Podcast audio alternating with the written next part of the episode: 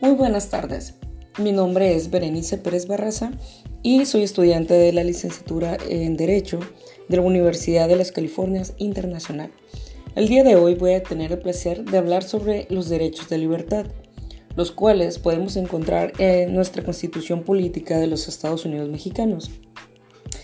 Eh, cuando hablamos de derechos de libertad, nos referimos a la libertad de profesión, de expresión, de información, petición, reunión y de tránsito.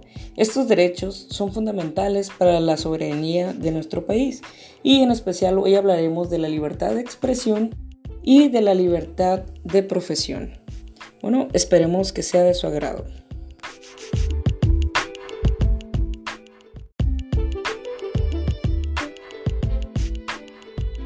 El artículo quinto de nuestra Constitución, en su primer párrafo, habla sobre la libertad de profesión.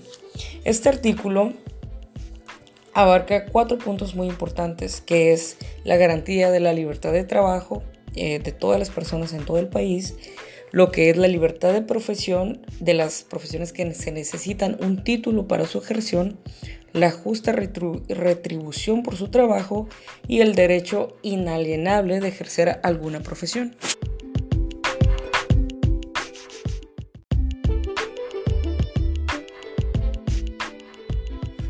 En el primer punto, este, nuestro artículo quinto pues garantiza la libertad de trabajo.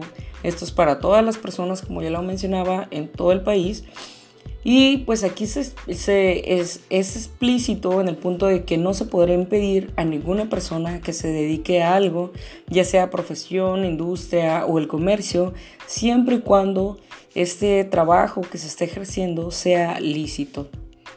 Y este labor de las personas puede ser detenido por eh, intervención judicial cuando se ataquen los derechos de un tercero o de otro individuo. La libertad del trabajo es una de las garantías que más contribuye a la realización de la felicidad humana o de las personas, pues no solo es un derecho individual, sino también es un derecho social que garantiza el bienestar de una persona, de un individuo y de toda su familia. Podemos decir que la libertad de profesión es un derecho o facultad que tiene un individuo de elegir la ocupación que más le convenga, de acuerdo a su inclinación, su preferencia, su capacidad física y mental y también a su educación. Siendo el Estado el responsable de promover la creación de empleos para que este derecho pueda llevarse a cabo por cada uno de los integrantes del país que demuestren ser mexicanos.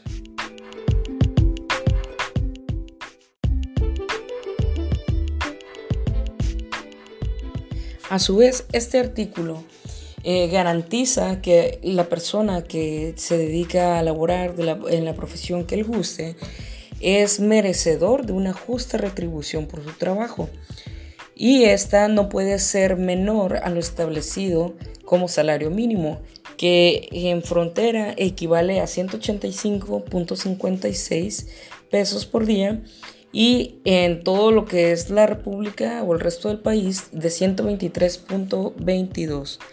Por debajo de eso a ninguna persona se le puede pagar por un servicio o trabajo.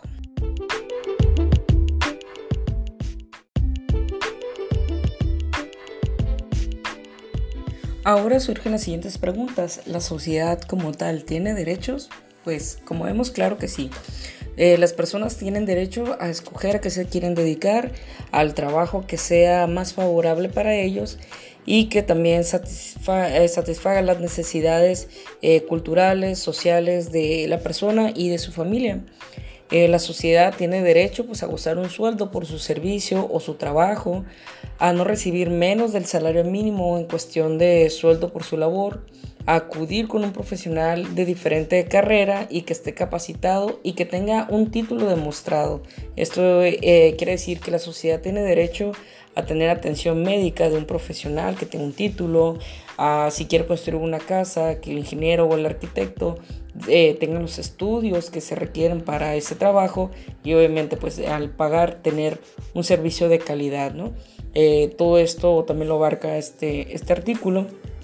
Y pues el derecho a no ser molestado en su profesión, a lo que él se quiera dedicar, siempre y cuando, como lo mencionamos, que sea lícito, nadie podrá privarlo de ejercer su profesión eh, ni molestarlo durante su labor.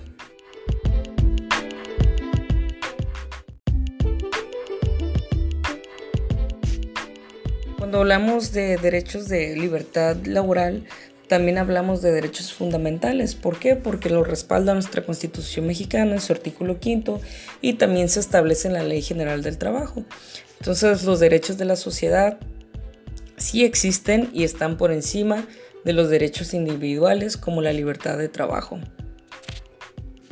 Algo muy importante de mencionar es que los derechos sociales se encuentran su fundamento en documentos de la Organización de las Naciones Unidas, como el Pacto Internacional de los Derechos Económicos, Sociales y Culturales, el Convenio sobre la Política del Empleo y la Declaración del Desarrollo Social.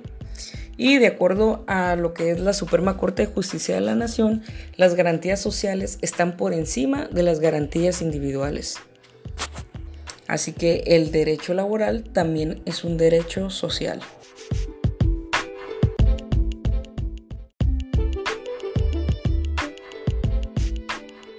Y bien, nuestro artículo sexto de la Constitución habla de lo que es la libertad de expresión. Y existen muchas definiciones de lo que es la expresión, pero eh, yo puse ciertos puntos que considero que engloban lo que es la libertad de expresión y cómo podemos diferenciarla de otras manifestaciones de la conducta humana.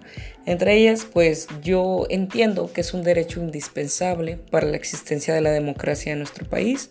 Eh, tenemos este derecho de expresarnos que nos hace ser diferentes.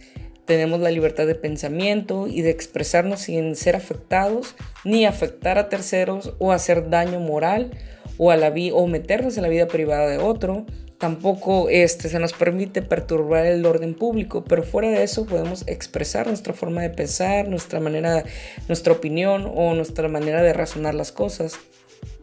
Este artículo también nos permite la recepción de información de los medios, ya sean escritos, digitales, eh, por medios televisivos o de radio, y pues esto contribuye a la circulación libre de las ideas y la opinión de toda índole y de todo tipo de personas.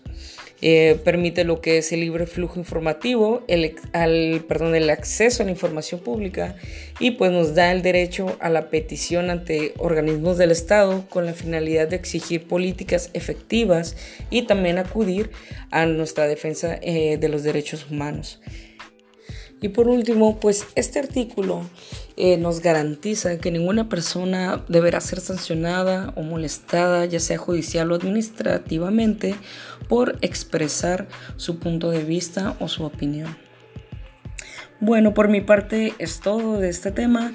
Espero que sea de mucha utilidad y muchas gracias por su tiempo.